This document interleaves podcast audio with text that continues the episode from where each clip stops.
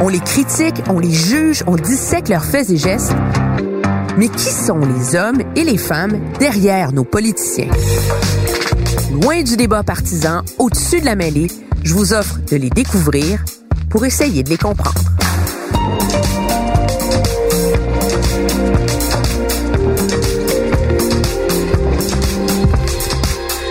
Emmanuel présente Christine Saint-Pierre. Nous sommes presque au coin de où j'ai récupéré ma voiture hier. dans la saga Emmanuel. Dans la saga Emmanuel et l'automobile. Ouais. Où s'en va-t-on, ma chère Emmanuel?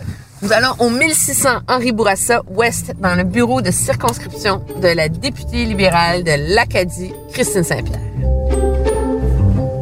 Christine Saint-Pierre est née à Saint-Roch-des-Aunais, un petit village entre Saint-Jean-Port-Joli et Lapocatière. Ses amours l'ont menée à faire ses études universitaires à Moncton, avant de revenir à Montréal pour entrer à Radio-Canada alors qu'elle avait à peine 20 ans. On peut dire qu'elle a franchi tous les échelons. Recherchiste, reporter aux faits divers, au palais de justice, puis les collines parlementaires. Christine Saint-Pierre. Presque 20 ans Radio-Canada, c'est ça, hein? tu, tu dois bien la connaître. Euh, 60, plus que ça, j'ai, euh, je- ça, je savais pas. En faisant ma recherche, j'ai rentré à Radio-Canada en 76. J'avais deux ans. Puis elle a quitté en 2007, donc 31 ans à Radio-Canada. C'est fou, hein? C'est comme une carrière au complet. Non, l'idée que les gens maintenant ont deux carrières ou trois, ben, c'est ça. Quelle carrière quand même. hein? Imaginez être aux premières loges du 11 septembre à titre de correspondante à Washington. C'est lorsqu'elle est rentrée à Ottawa que je l'ai rencontrée pour la première fois. On était assises vraiment le- une à côté de l'autre avec une petite allée entre les deux. Là. Donc, euh, elle a été une chaleureuse collègue pendant près de deux ans. C'est particulier parce que, tu sais, moi, j'ai grandi en écoutant Radio-Canada. Donc, j'ai grandi en la voyant couvrir le référendum, etc. Euh, Puis là, tout d'un coup, elle était ma collègue, tu sais. Donc, euh, on, avait, euh, on avait une belle complicité. Christine Saint-Pierre a fait le saut en politique en 2007 aux côtés de Jean Charest. Tout de suite, elle a été nommée ministre de la Culture, des Communications et de la Condition féminine. Le député était présent, était présent lors du gala des Jutras l'autre soir. Le député de Borduba aussi. Et ils ont vu les gens du milieu du cinéma féliciter le premier ministre du Québec pour tout l'effort qu'il fait dans le milieu du cinéma. Monsieur, monsieur le Président, on, on sait que la ministre de la Culture obéit au patron. Mais soit.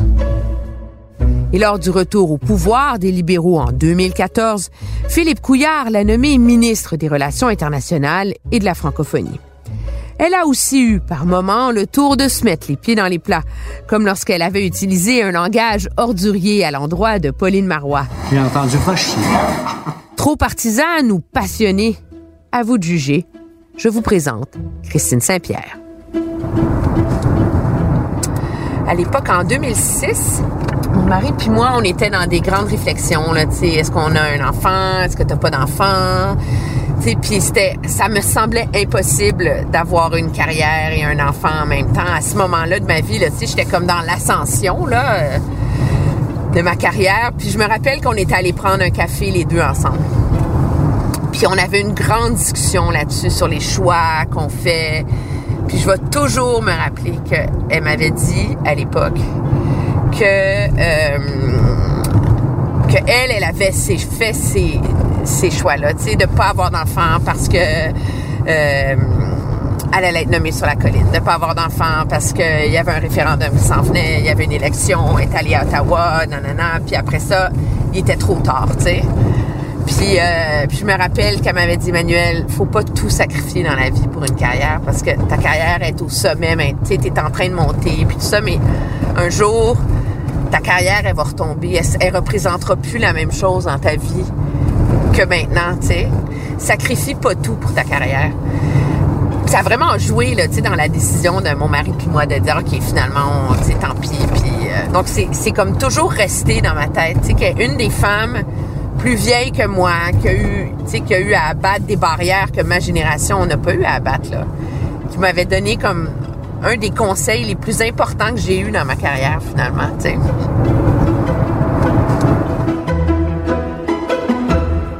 Christine Saint-Pierre, merci d'être avec nous pour Ben, vous Saint-Roch des Aunais, quand on est là-bas, auriez-vous imaginé quand vous étiez petite devenir correspondante parlementaire, reporter vedette, correspondante à Washington, ministre du gouvernement?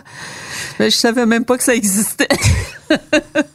euh, ouais, je suis née sur un, je suis née sur une ferme dans un milieu euh, très très très très modeste et euh, je suis allée à l'école de rang. Euh, on était sept divisions dans la classe, on était 18, il y avait des souris partout.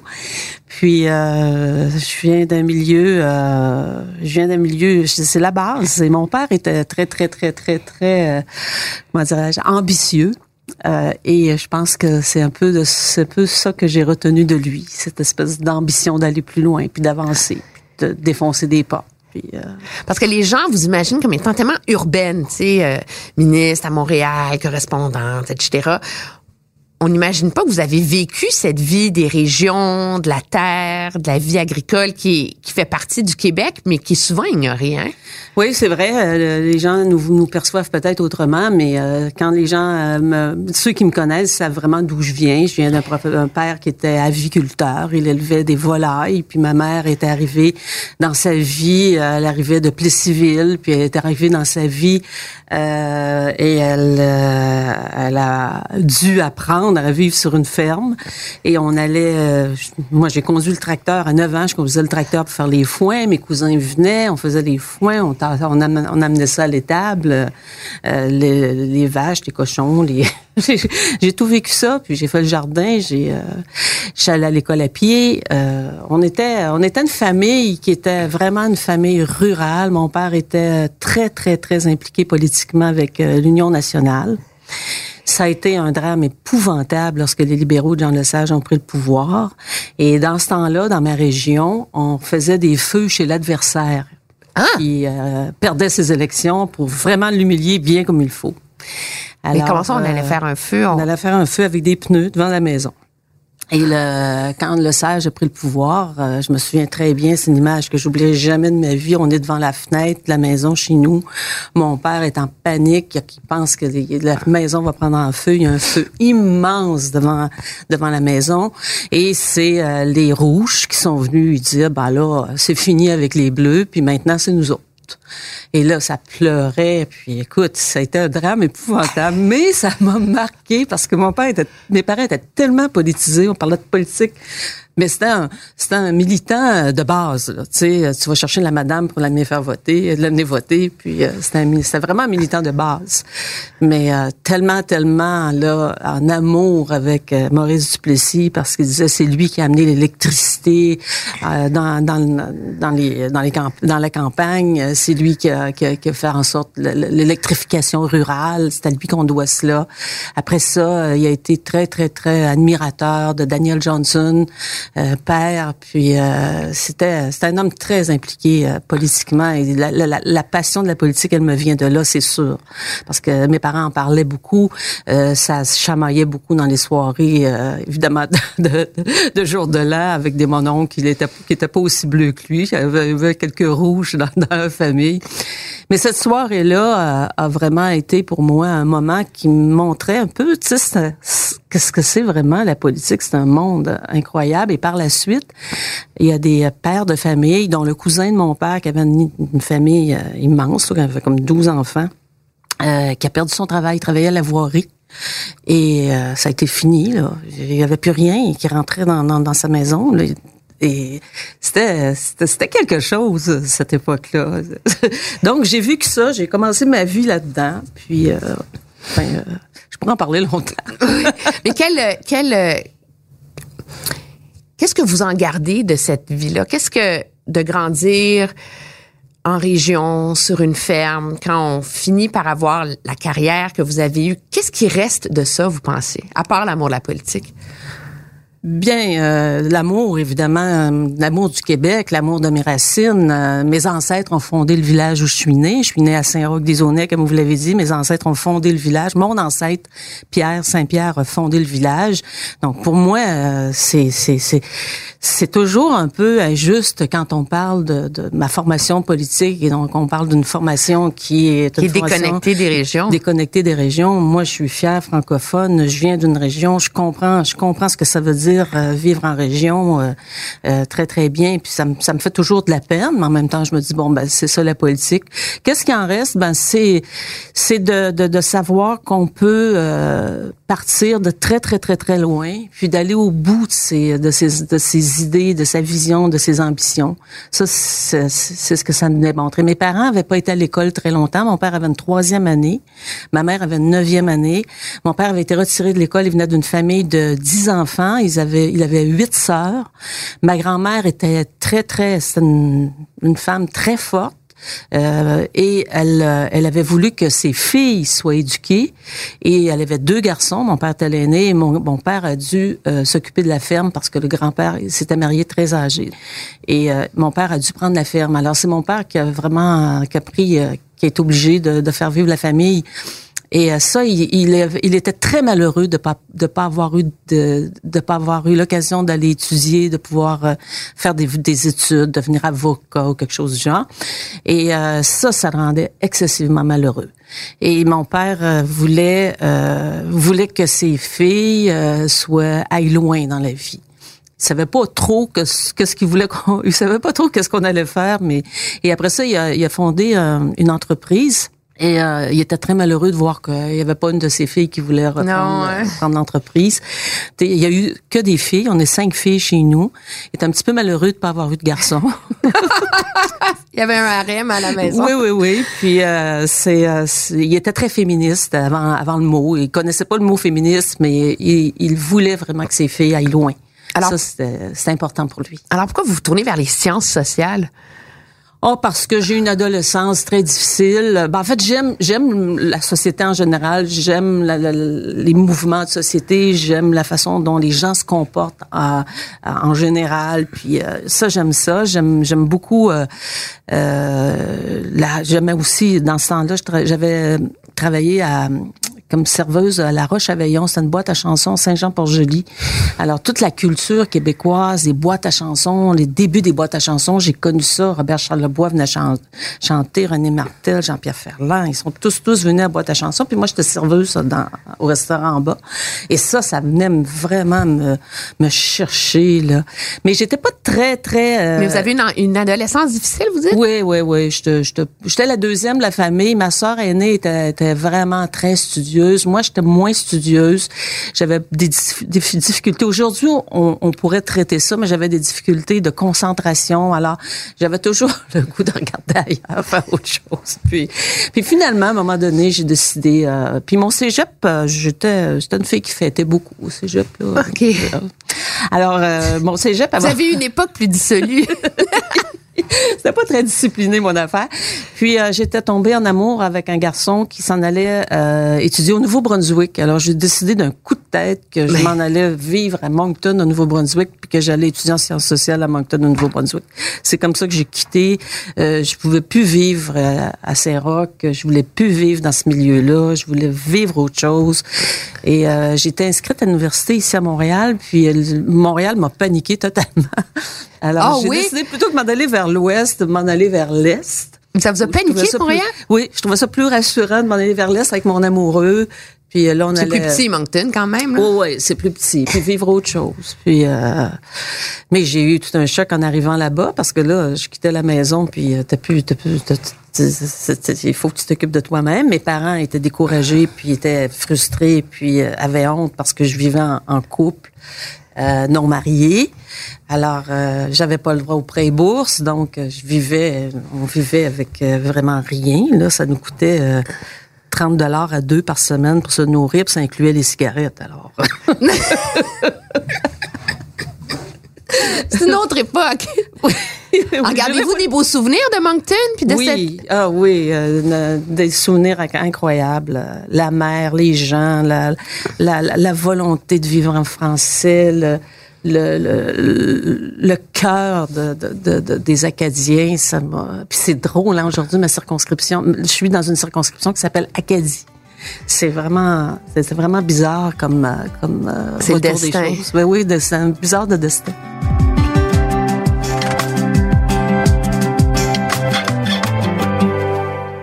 Pourquoi donc se tourner vers le journalisme à l'époque? Ah, ça, c'est une, euh, un- c'est vraiment un pur hasard. Euh, je quitte, je, termi- je terminais mes études euh, à Moncton. Je suis venue à Montréal pour commencer ma maîtrise en démographie.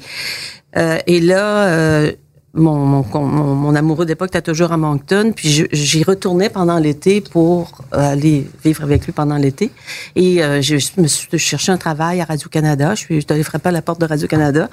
Puis, euh, et euh, j'ai commencé comme recherchiste. Mais pas aux affaires publiques. J'ai commencé aux recherchistes à la, à la Radio Générale. Et euh, on a fait deux ans. J'ai fait. Et là, à la fin de l'été, ils m'ont demandé si je voulais continuer. Alors j'ai poursuivi parce que je me disais bon ben là j'ai besoin d'avoir un petit peu de sous dans mes poches puis de vivre un peu. Puis je me suis dit bon je vais faire un an puis après ça je retournerai faire ma maîtrise. Évidemment, 30 ans plus tard, j'étais toujours à Radio Canada. Et euh, j'ai euh, j'ai commencé comme ça euh, recherchiste puis après ça on a déménagé à Québec et j'ai travaillé à Radio Québec à Radio Canada Québec au régional recherchiste encore. Et je suis rentrée dans la salle des nouvelles. À un moment donné, quelqu'un qui m'a dit euh, euh, Pourquoi tu t'en vas pas euh, à la salle des nouvelles? Il me semble que tu pourrais, tu pourrais être bonne là-dedans. Je dit Ah ouais, c'est vrai, je pense que j'aimerais ça. Puis je suis rentrée comme surnuméraire à la salle des nouvelles à, Qué- à Québec. Puis on était en film dans ce temps-là. Ça vous donne une idée de mon En âge. film? Oui, j'ai commencé en film. On, on, on est allé rapidement vers le vidéo, la vidéo, mais c'est les premiers, mes premiers reportages, c'était en film. Puis, euh, et, et j'ai adoré ça. C'est vraiment là, je suis, je savais que j'étais dans mon élément. Je savais que j'allais faire une carrière en journaliste. Je savais que j'allais faire, euh, c'est ça que je voulais faire. J'avais vraiment, vraiment trouvé ma voie. Qu'est-ce que vous aimiez de ce métier? Qu'est-ce qui vous, qu'est-ce qui vous a fait tomber en amour avec le journalisme? Ah, d'être au cœur de l'histoire, d'être là où quand ça se passe, de de- de- d'accompagner euh, les, euh, les, les les événements, de les cou- de les de les expliquer, euh, d'essayer de les comprendre, c'était euh, et d'être toujours sur l'adrénaline parce que ce que t'aimes quand t'es journaliste aux nouvelles, les affaires publiques c'est un petit peu plus mollo, tu prends plus le temps de réfléchir. Aux nouvelles, t'es vraiment dedans dans l'actualité, ça roule, ça va vite, c'est fun, puis euh, tu la- l'adrénaline est au plancher, puis euh, c'est une drogue là, incroyable. Puis euh, après ça, ben j'ai peu j'ai voulu bifurquer pour faire euh, la couverture politique. Alors là, on revient à ce qui s'est passé dans mon enfance. Euh, J'aimais la chose politique. Mon père avait été maire aussi, puis je trouvais que c'était intéressant. Et euh, je me suis dit bon là, je voudrais faire aller couvrir un autre secteur de la, ça, ça brasse là aussi, mais euh, ça brasse différemment. Et euh, c'est comme ça que j'ai continué. J'ai été euh, affectée à Québec, j'ai été affectée à Ottawa. puis après ça, Et à Québec, vous avez couvert Washington. le référendum de 95. Oui. Ouais, moi je suis arrivée à Québec en 92. Je remplaçais euh, la journaliste Marthe Blouin pour un congé. Elle était partie en congé sabbatique un an et ensuite je suis rentrée dans son poste en 93. Alors j'ai vécu euh, le départ de Mario Dumont de la commission jeunesse. J'ai j'ai couvert tous ces événements-là. On avait couvert aussi toute la question de l'accord de Charlottetown. Euh, la, et c'est dans cette foulée-là là, que Mario Dumont avait décidé de, de quitter le Parti libéral. Euh, j'ai couvert euh, l'élection, euh, le départ de Monsieur Monsieur Bourassa, euh, le, départ de la vie politique de Monsieur Bourassa. Sa maladie euh, avait commencé. Il est mort plus tard. Il est mort en 97, si ma mémoire est bonne. Et en 94, là, l'élection du Parti québécois avec Monsieur Parizeau, euh, la- la- la- l'élection, évidemment, la, la, la- perte de pouvoir du Parti libéral, qui a perdu, c'est-à-dire que le Parti libéral n'a pas perdu beaucoup en termes de pourcentage. C'était très serré, mais en termes de, de circonscription, ça a été un balayage euh, péquiste. Là. Je pense qu'il y avait 77 circonscriptions les, les péquistes et ça a été vraiment, euh, les les libéraux ont mangé vraiment toute une, toute une taloche. Mais en termes de pourcentage, ils pouvaient se dire, ben, on aura fait, on aurait fait une bonne bonne campagne. figure. Donc là, on arrive au référendum en 95, puis euh, c'est quelque chose parce que euh, Radio-Canada vient de créer RDI. Donc, on a non seulement à couvrir la scène politique, mais on a aussi à s'habituer à la, la, la, la, la En nouvelle, en, la nouvelle en, en direct, puis la nouvelle euh, en continu. Et, euh, et je suis, euh, j'étais, j'étais aux anges de couvrir un événement d'une telle ampleur c'est très différent de la couverture d'une élection. Parce que là, t'es pas en termes de, bon, combien de circonscriptions on va gagner. C'est chaque vote compte vraiment.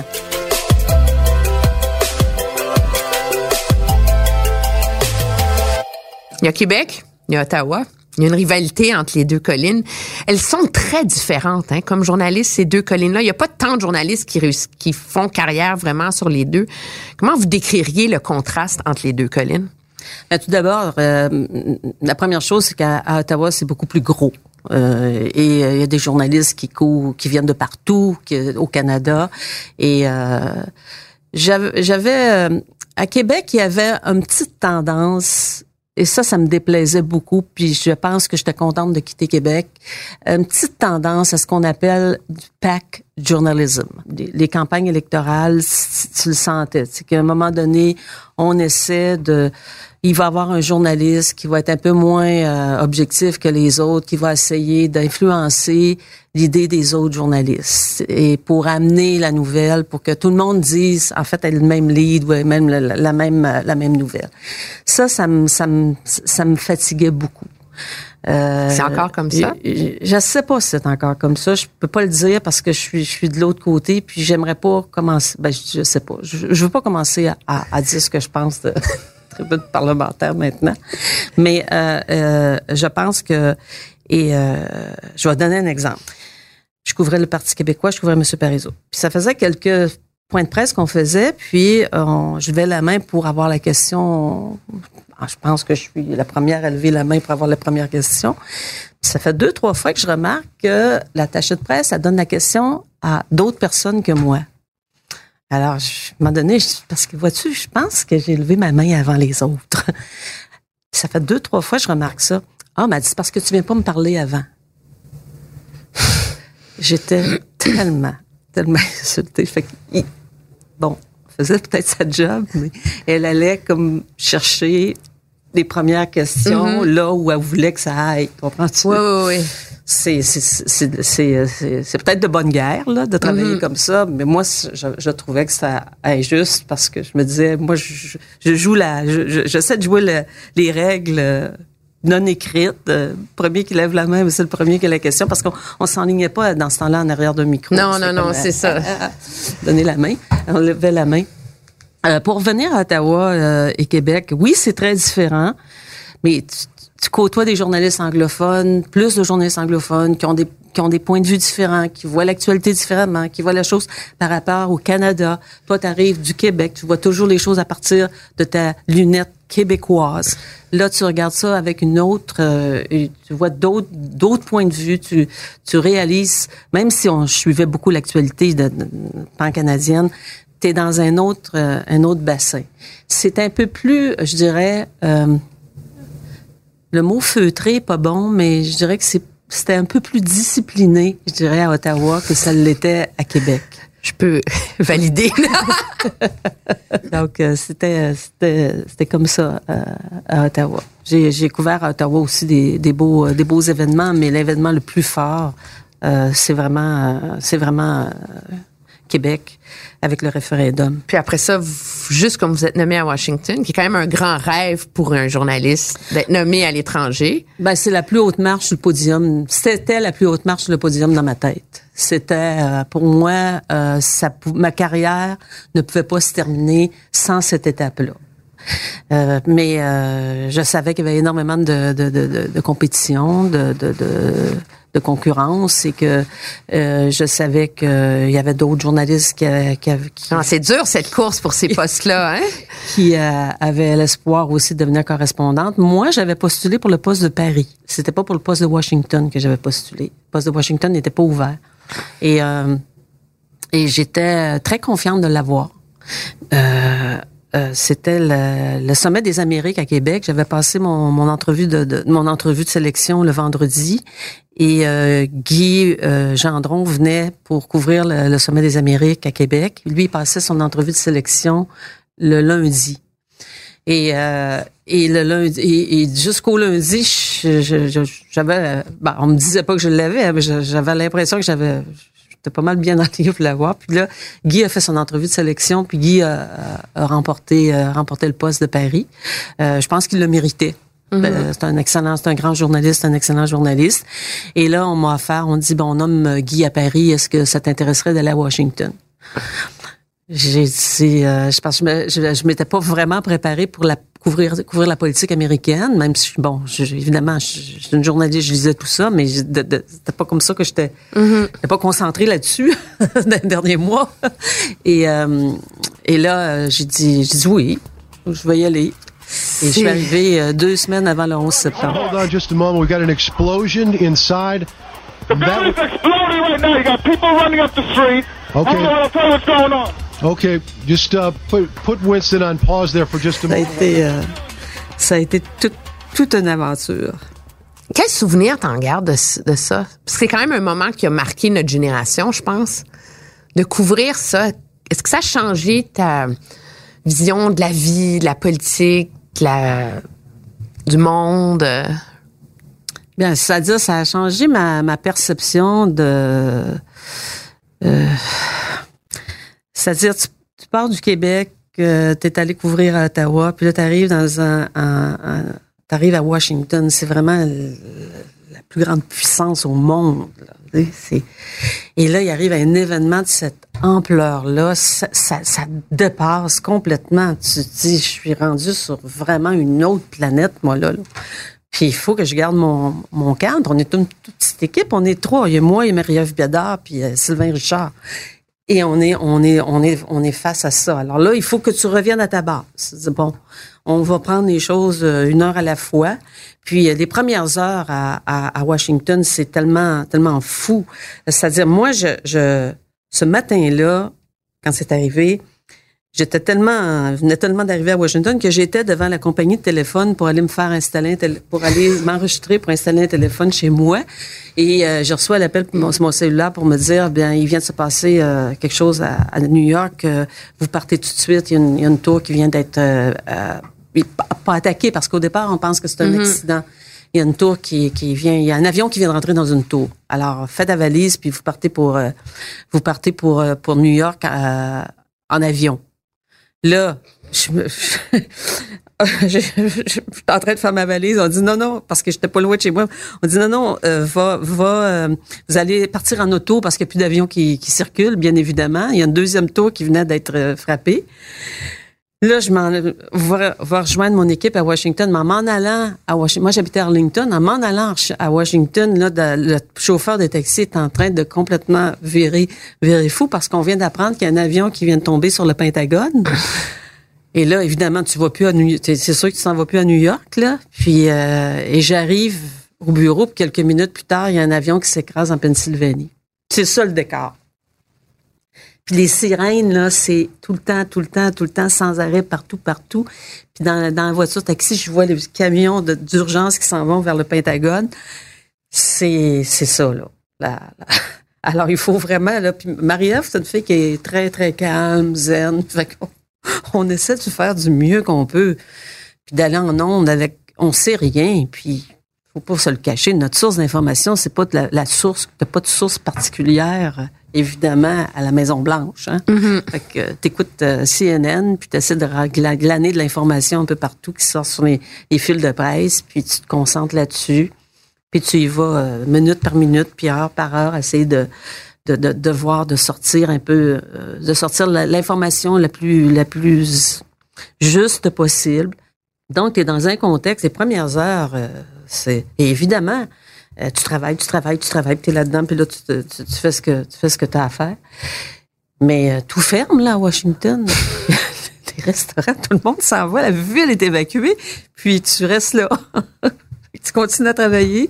Je suis même pas capable, à une heure du matin, je suis pas capable de rentrer chez moi, il n'y a plus de taxi, il n'y a plus rien. Alors, je me suis en allée à l'hôtel. J'avais fait ma valise pour aller à New York. Je, suis en allée, à- me suis en allée à un hôtel. C'est des belles années, Washington? Oui, très, très, très intense, dans un autre. Évidemment, euh, j'étais dans un autre monde. Euh, c'est, c'est intense, intense, intense. Là, c'est un doctorat en soi. Là. Revenir au pays après ces affectations-là, là, c'est pas évident. hein? Non, revenir au pays, c'est. euh, C'est comme le, le tabou des correspondants à l'étranger, mais c'est difficile. C'est vraiment difficile. Tous les diplomates vont dire la même chose, puis c'est la même chose les correspondants à l'étranger. C'est que tu es dans un autre monde pendant quatre ans, tu vis des choses euh, inimaginables, puis tu reviens ici, puis tu as l'impression que tu viens comme tu te frappes, le, tu frappes un vide euh, total. Et tu essaies de te refaire un, t'essaies de, te motiver. Et là, il faut, toi, moi, j'étais maître à bord à, à Washington. C'est moi qui chauffais l'avion. C'est moi, j'étais mon pilote. C'est moi le pilote de l'avion avec ma petite équipe. Là, tu reviens, puis il faut que tu t'intègres dans une équipe. Et ça a été une erreur de revenir à Ottawa. J'aurais, j'aurais pas dû revenir à Ottawa. J'aurais dû revenir euh, dans un autre poste, dans autre chose, dans. Mais ça, ça a été une erreur. Je, moi, je, je, avec ce que la vie que j'ai eue là, je me dis, faut pas revenir dans nos anciennes affaires. Faut euh, avancer. Revenir dans nos anciennes affaires, c'est pas sain, c'est pas bon. Enfin, pour moi, pour mon, ma personnalité, puis je pense que c'est comme ça pour plusieurs personnes. Revenir, c'est euh, mon conjoint lui me disait non, c'est pas c'est pas mauvais de revenir parce que tu vas faire les choses meilleures. Tu vas tu vas être meilleur, tu vas tu vas les, les faire différemment. Mais ça n'a pas été mon cas.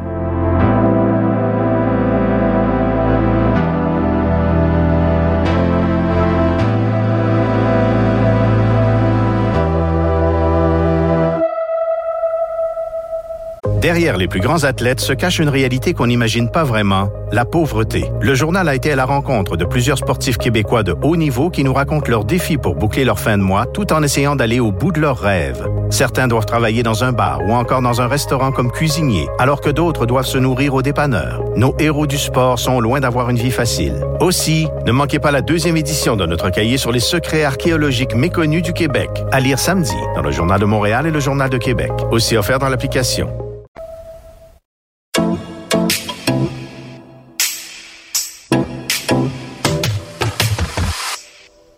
Le plafond de verre, il existe encore pour les femmes? Euh... oui, puis non. Je, je, je, je peux pas dire que je l'ai que je l'ai vécu à Radio Canada. J'ai j'ai vu des, des, des games, oui.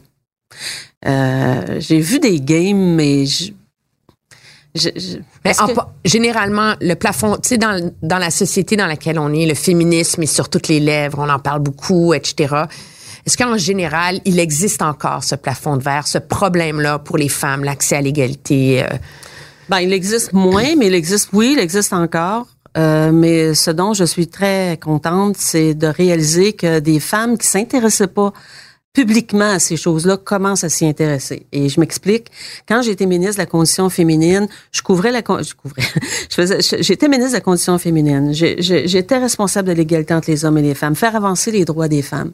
Mais je déplorais le fait que les femmes qui étaient dans le milieu des affaires, les femmes en situation de pouvoir, ne s'impliquait pas, à mon avis, suffisamment pour vraiment faire progresser l'ensemble de l'œuvre. C'était comme compartimenté. Tu t'as les femmes victimes de violence, t'as les femmes victimes d'agressions sexuelles, t'as les femmes, t'as le salaire minimum, le- sal- l'équité salariale.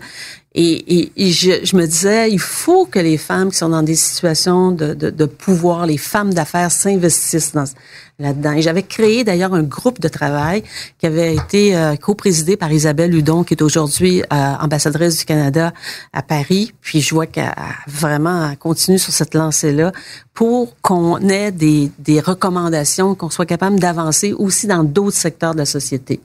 L'autre secteur aussi que j'aimais, que j'aimais, que je trouvais dommage, c'était les ghettos d'emploi. Euh, l'égalité entre les hommes et les femmes, pour moi, c'est pas un combat entre hommes-femmes, c'est, c'est l'intégration, c'est la, la collaboration des hommes et des femmes.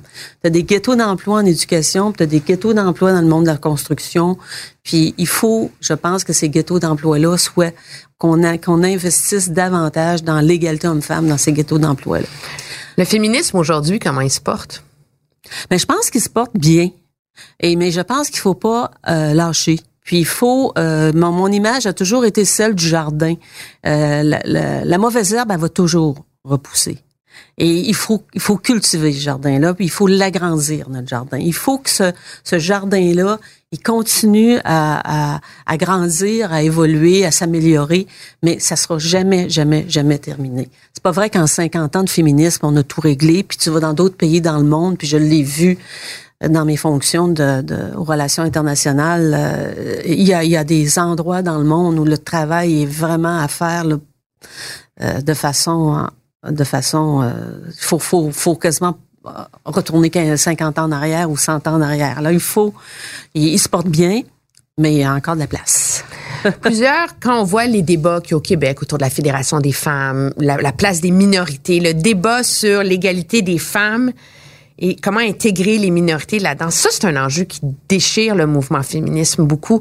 Est-ce qu'il risque de le discréditer? C'est tout le, discours de la branche peut-être plus... Euh, plus militante des féministes sur euh, la gentilité des femmes, les minorités, etc. Est-ce que ça vous inquiète, ça? Non, je me suis vraiment jamais posé la question. Non, à, à première vue, ça, ça m'inquiète pas. Je pense qu'il faut, euh, faut être inclusif dans notre lutte. Euh, moi, j'ai j'ai pas de difficulté quand euh, une personne qui, est, qui est transgenre euh, veut euh, veut euh, faire valoir ses droits, qu'une personne qui qui, vit une, qui, qui est une minorité veuille faire valoir qu'elle qu'elle a sa place aussi dans la société, qu'elle a sa place au soleil. Je pense qu'on devrait d'ailleurs se servir de ce qu'on a fait comme comme féminisme et dans le mouvement féministe pour pour les voir avant, avant, avant tout le monde ces difficultés-là que ces personnes-là mm-hmm. vivent. J'ai pas de, j'ai pas de, moi j'additionne, je soustrais pas. Il faut pas soustraire, faut additionner. Euh, on a on a fait en sorte que quand j'étais aux relations internationales de créer un poste d'émissaire aux droits humains et euh, c'est euh, et à un moment donné j'ai eu des commentaires en disant bon il faut absolument que ce soit des LGBT qui soient là ou mm. ça devrait si c'est une féministe qu'on nomme émissaire ben cette féministe là s'occupera pas non non on parle des droits humains, là, puis ça inclut, ça inclut tout le monde. On commencera pas à exclure, de, exclure mm -hmm. des gens.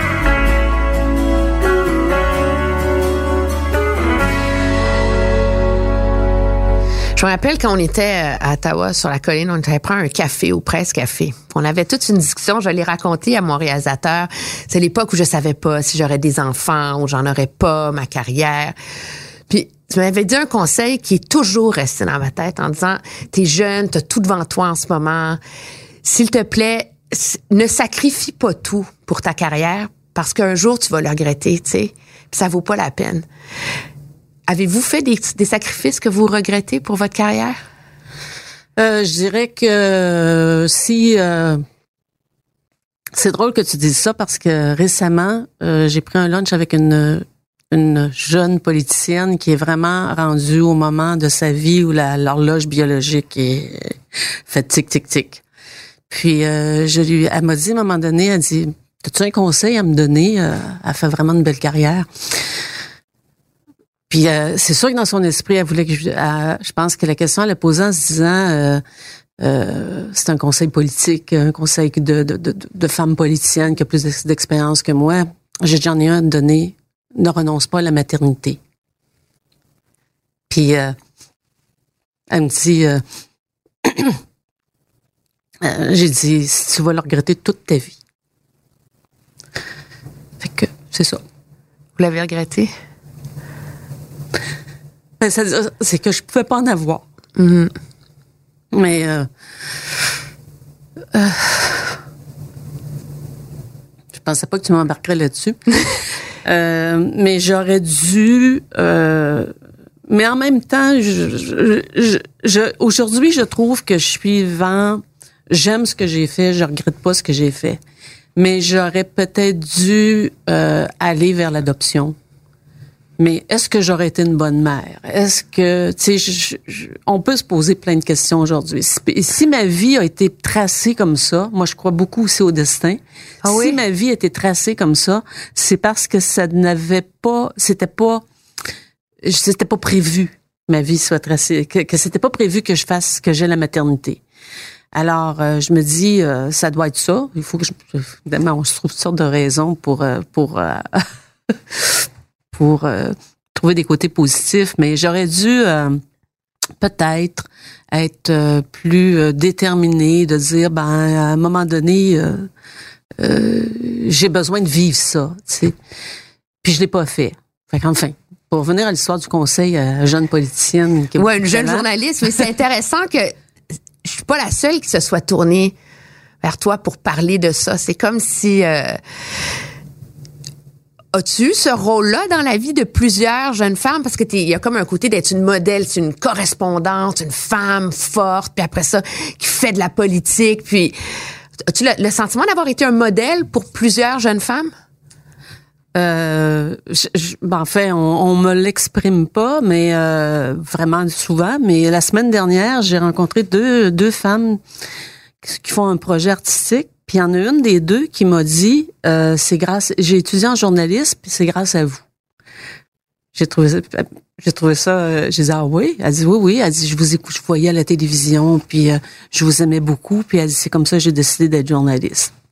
Alors, mais ce que j'ai fait depuis, quand on est à Radio Canada ou dans le métier dans lequel j'étais, euh, j'avais pas de pouvoir sur l'embauche des personnes ou de- d'aider quelqu'un vraiment. Ben, peux toujours aider quelqu'un dans, tu sais, je me souviens, on était côte à côte à, à Radio-Canada, puis là, tu faisais tes, reportages, puis tu testais tes phrases, tu écrivais des reportages, tu testais, tes phrases avec moi, puis je trouvais ça très drôle. Enfin, on, trou- on trouvait ça très drôle, puis comment je vais faire mon plateau, puis je vais dire ça, puis...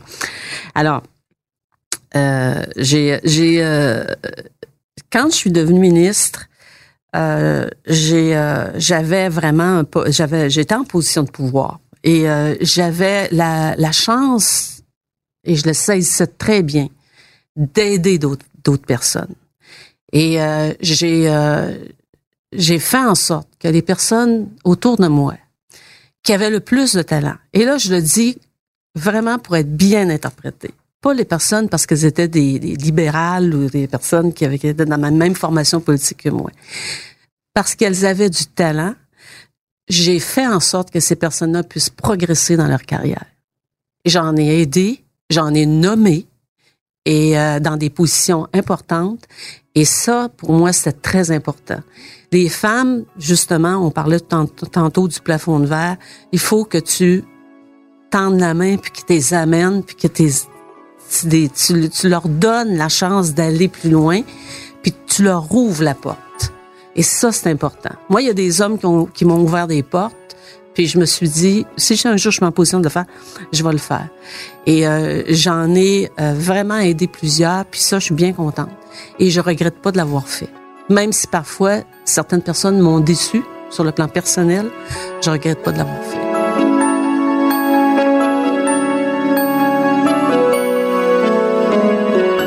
Quand on est journaliste, il y a un côté un peu contestataire à être journaliste. On, Ouais. on, on, on, on challenge, on remet en question, on émet des doutes, on s'indigne, on dénonce.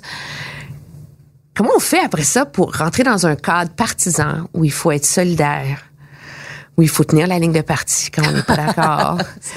C'est comme rentrer dans une camisole de force mentale, là, non? c'est ben c'est-à-dire c'est un cheminement là se lancer en politique. Euh, Je veux dire moi j'avais 31 ans de carrière en journaliste puis j'avais l'impression que j'avais fait vraiment le tour du jardin puis que ma carrière était finie à Radio Canada. J'avais postulé pour être euh, euh, rédactrice en chef du téléjournal puis on m'avait dit merci, non merci. Alors euh, je me disais si je suis pas capable d'être ré- d'être rédactrice en chef du journal après la carrière que j'ai faite de 31 ans à Radio Canada, bien j'ai plus de place ici. La porte s'est ouverte et il est arrivé un homme dans ma vie qui que je connaissais depuis plusieurs années qui s'appelle Jean Charret puis qui m'a m'a dit ben moi j'aimerais ça t'avoir dans mon équipe. Ça fait du bien. Hein? Ça fait du bien. Puis je l'admirais beaucoup, puis je trouvais le trouvais fougueux, puis je l'aimais cet homme-là, puis il m'inspirait. Et euh, j'ai décidé d'y aller. Ça a pris du temps avant que je me décide parce que bon, euh, c'était pas évident dans ma ma, ma vie personnelle d'entrer en politique, mais j'ai à un moment donné, j'ai j'ai tracé la ligne. J'ai dit je veux y aller, puis je vais y aller, puis il arrivera ce qui arrivera. J'ai plus rien Vous à aviez faire. plus peur? J'avais plus peur je, je, ben, en fait, c'est un saut de bungee pas mal, là, mais j'avais, j'avais, j'avais vraiment mis un trait sur Radio-Canada. Euh, et je, je, j'ai pas en mer en- envers Radio-Canada. Ils ont pris les décisions qu'ils avaient à prendre dans les circonstances euh, qui étaient, qui étaient celles qui étaient devant, devant, devant eux. Mais, euh, et moi, je me suis dit, euh, je- quand je me suis lancée en politique, je- j'avais 54 ans. Je me suis dit, 54 ans, il est temps que je fasse autre chose. Puis il est temps aussi que j'a- j'accomplisse des choses. J'avais fait des choses à Radio-Canada comme journaliste. C'était informer, euh, donner la meilleure information possible, la plus objective possible, la plus euh, euh, fouillée possible. Bon, tout ça. Mais qu'est-ce que concrètement, là, qu'est-ce qui reste là? Tu sais, il est où le reportage là, qui va avoir euh, changé le monde? Il n'y en a pas. Puis je me disais, ben là, il est temps que j'aille- j'aille faire des choses. Et, euh, et ça, ça a été pour moi vraiment extraordinaire. Jamais, il n'y a pas une journée que j'ai regretté. Ça a été difficile. J'ai mangé des claques à la gueule. J'ai, pleuré. Mais c'est tellement un monde fascinant, fantastique. Et je, ça me désespère des fois d'entendre des femmes en politique dire c'est difficile, des sacrifices. Oui, c'est difficile. Oui, il y a des sacrifices. Oui, c'est- on, on, on en mange des taloches. Mais euh, les, les, les, les satisfactions sont inversement proportionnelles au, euh, Ah au- oui? au, désespoir. De quoi vous êtes si fière et contente? Mais moi, j'ai changé la Charte des droits et libertés du Québec pour y inclure l'égalité homme-femme. Euh, Ça, fait, ça s'était fait une fois, je pense, d'ouvrir la Charte des droits et libertés, puis dire, euh, ça va faire, là, l'égalité entre les hommes et les femmes, on retrouve même pas ça dans notre Charte des droits et libertés. On va le mettre dans le préambule de la Charte. Monsieur, madame, tout le monde vont dire ça change rien dans ma vie. Mais moi, je suis très, très, très fière de cela. Je suis fière aussi d'avoir refait complètement la loi sur le patrimoine culturel. On avait une vieille loi qui datait des années 60. Ma prédécesseur Lynn Beauchamp avait commencé le travail avec un livre vert. J'ai fait des consultations, puis on a refondu, refait complètement la loi sur le patrimoine culturel. Bon, encore là, on va peut-être me dire que Madame, Monsieur, Madame, tout le monde peut-être dire, ben moi, ça change rien dans ma vie ce matin, mais sauf que ça change, ça change le Québec, ça change une façon de protéger notre patrimoine, de protéger notre culture québécoise. Ça, c'est du concret. Et c'est ça que je recherchais. C'est ça que j'avais, c'est de ça dont j'avais besoin. Puis travailler avec un, un premier ministre comme Jean Charest, puis après Philippe Couillard, c'est des gens qui t'inspirent, c'est des gens qui, qui te, te donnent beaucoup, puis tu dois leur redonner beaucoup. Vous êtes l'anti-cynique, vous? Ouais, j'aime ça. Non, mais c'est tellement rare. Tu sais, les gens, ils sont tellement cyniques. Ben, Vous- il y a peut-être du monde qui les aide à l'être. non, moi, je, je suis pas. Non. Il y a, il y a- dans Oui, mais il y a- tous il y a- les milieux. oui, mais il y a, il y a quand même eu plein de tempêtes dans les années où vous avez été au pouvoir. Là. Je veux dire, euh, le, le printemps érable, le scandale à la construction, la commission Char- Charbonneau, les scandales. Puis vous, tout. vous êtes là, puis vous arrivez, vous souriez, vous êtes solidaire. C'est pas Ben, on, difficile à à la longue. on, on est dans un gros bateau, puis on passe à travers la tempête. Puis M. Charest nous disait tout le temps, là, si tu t'en vas en politique pour rester bien coiffé puis sentir le Chanel numéro 5, oublie ça. Sentiras pas ça tout le temps. Puis c'est c'est ça aussi, t'es dans un bateau, puis le capitaine il est en avant. Mais T'as pas l'impression de mentir aux gens? Il l'écoute, il dit oui, j'ai confiance en mon premier ministre, ça va bien, Ben, il n'y a que- pas de que, scandale. je veux dire, euh, on les a, on les a, ben, il n'y a pas de scandale. On les a pris, les moyens, puis la commission Charbonneau a, a vraiment, le, le sorti, ce qu'il y avait à Montréal, là, tout ce que, tout ce qui se passait, là, c'est sorti, c'est sorti. Je veux dire, il y a eu, des- il y a eu des gestes qui ont, qui ont été, qui ont été posés. Mm-hmm. Puis, euh, moi, j'ai, j'ai, j'ai, j'ai, j'ai la passion de ça. Puis on, on, on était ensemble dans un bateau. Toute l'histoire, par exemple, des carrés rouges là. euh, je veux dire, euh, c'est, c'est, t'es ensemble là. Tu rames ensemble. Puis t'es dans une tempête. Puis il faut y arriver. C'est ça que tu ressens. Tu sais, c'est euh, peut-être naïve là. Donc, c'est mais- pas faux, cette idée de faire semblant qu'on qu'on se tient les coudes dans ce. Tu fais pas semblant. Tu te tiens les coudes. Tu te tiens ensemble. Tu y crois? Tu dis, on veut faire avancer le Québec. On, est sur, comment je dirais ça? Les journalistes font leur travail de sortir des histoires. Puis s'il y a, quelqu'un qui a fait un, un- qui a mal fait, s'il y a quelqu'un qui, a- qui, qui a- joué tout croche, ou qui a fait, qui a commis des, des, des- ces personnes-là, bien sûr, doivent être euh, punies, doivent faire face à, à la, à la musique. Mais il y a des gens qui sont en politique, puis il y a des gens qui, qui veulent, qui- pour les bonnes raisons, pour faire avancer, progresser le Québec. Moi, là, quand on, on me présentait le plan Nord, là, je veux dire, j'étais complètement en extase devant cette vision du Québec des 25 prochaines années. On va faire progresser, on va faire travailler du monde, on va enrichir. Le... C'était ça qui me passionnait puis qui, me- qui venait me, me chercher le plus. Mais je veux dire, je peux pas non plus euh, je peux pas dire aux gens, soyez pas cyniques, c'est bien important de pas être cynique. Les gens, s'ils veulent l'aide, qu'est-ce que tu veux je te dise? J'ai, j'ai, pas à, comment dirais-je, c'est, c'est, c'est, euh, on veut travailler pour le, le, le Québec, pour les Québécois. J'ai jamais connu, puis quels que soient là, les, les, les, politiciens de tous les, les, les, les, partis politiques, j'ai jamais vu connu un politicien ou un collègue qui va me dire, Ah, moi, là, à matin, là, je travaillerai pas pour le Québec, puis euh, ils vont en manger toute une. Pas du tout. T'essaies de prendre, tu prends des décisions difficiles, puis des fois la décision, ben, elle va pas dans le bon sens, puis euh, il faut que tu redresses ton bateau, puis il faut que tu, tu fasses face à la musique si ta décision va pas dans le bon sens.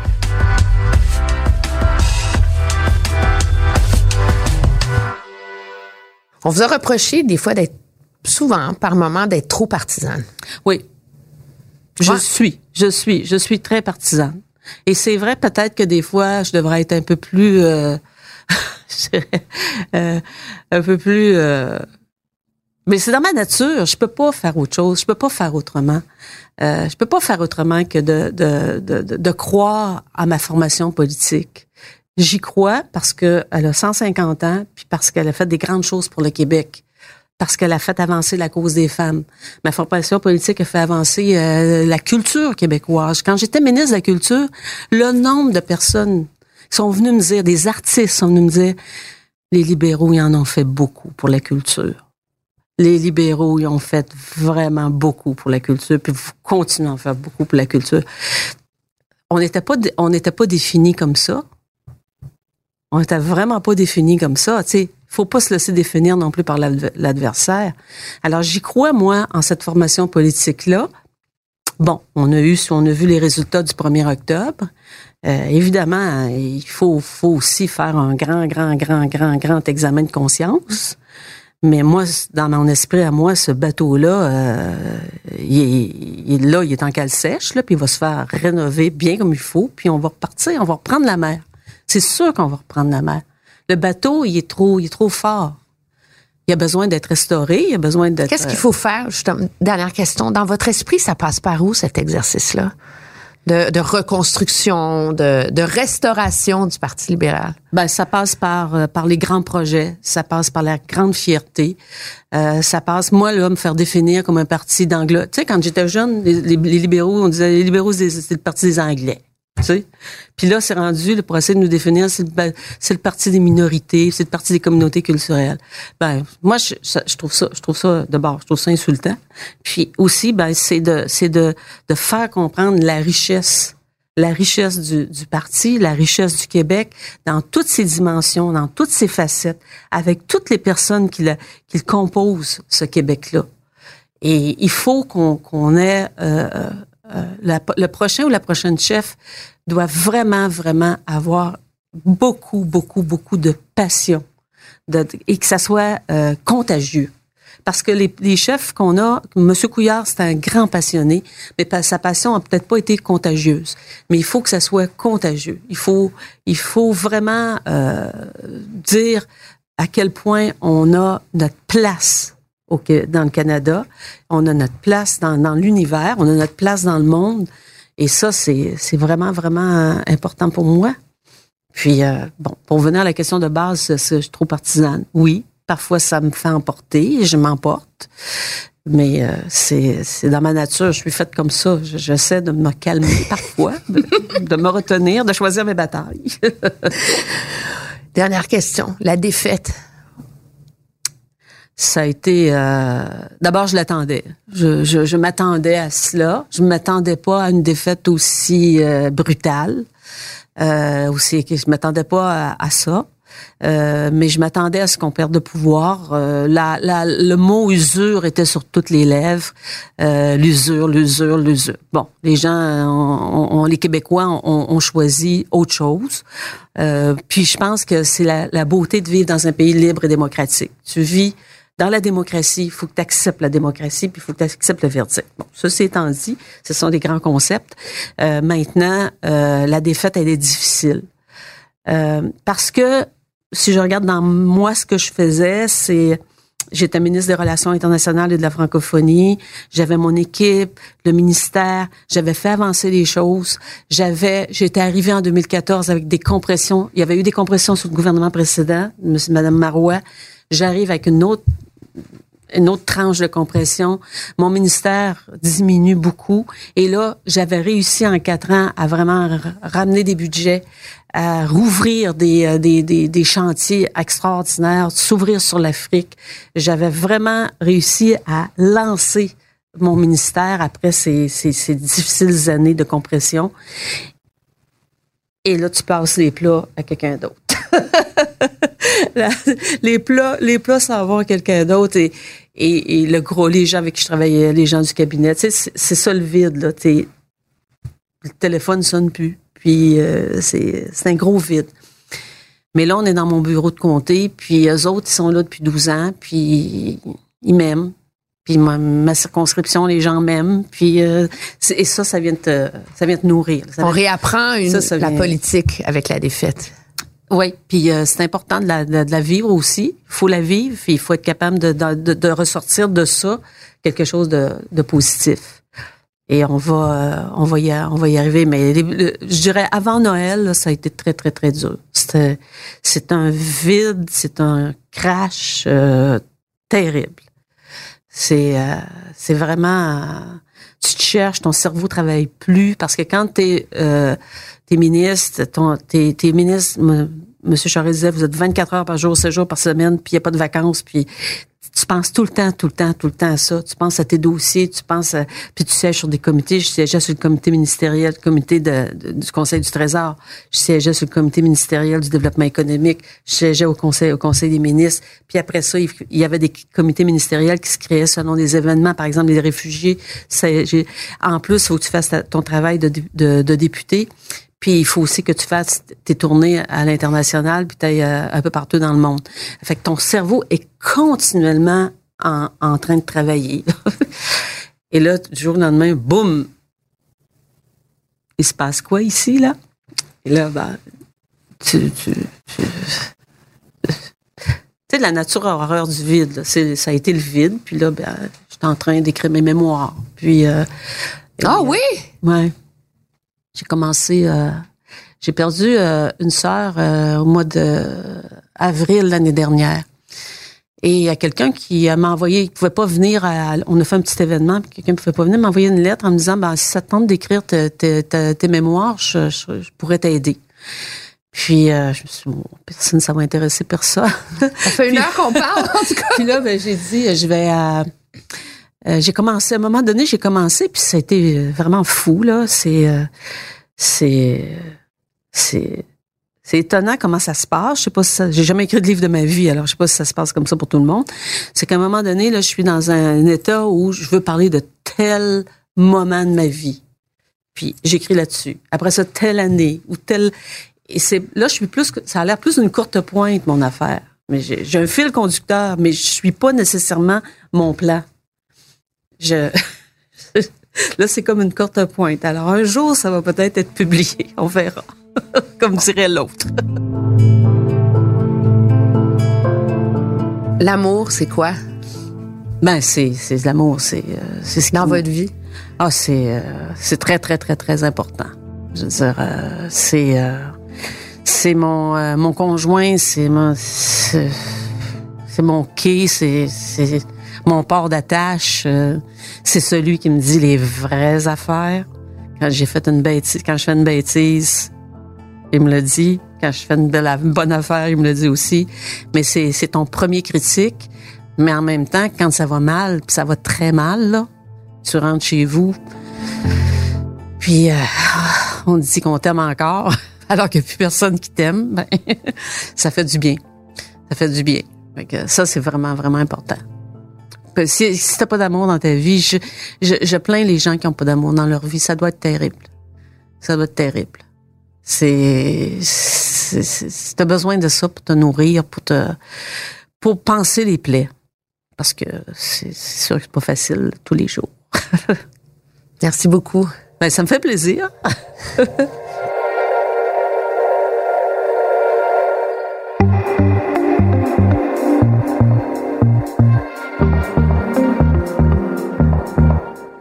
vous aimez mon balado, aidez-nous en le partageant sur vos réseaux sociaux. Si vous l'écoutez sur une autre plateforme que Cube Radio, n'hésitez pas à donner votre avis, laisser un commentaire. Oui, oui, cinq étoiles, c'est bon. C'est très utile pour faire découvrir la série. Merci d'être à l'écoute. Vous pouvez bien sûr me suivre sur une foule d'autres plateformes, Twitter, Facebook. Vous pouvez lire mes chroniques sur le site de TVA Nouvelles, encore écouter mes analyses, que ce soit à Mario Dumont, la Joute LCN, au bulletin de 22 heures avec Sophie Thibault à TVA, ou encore surtout ne pas manquer l'émission politique du dimanche que j'anime, la Joute édition dimanche à 10h et 17h sur LCN.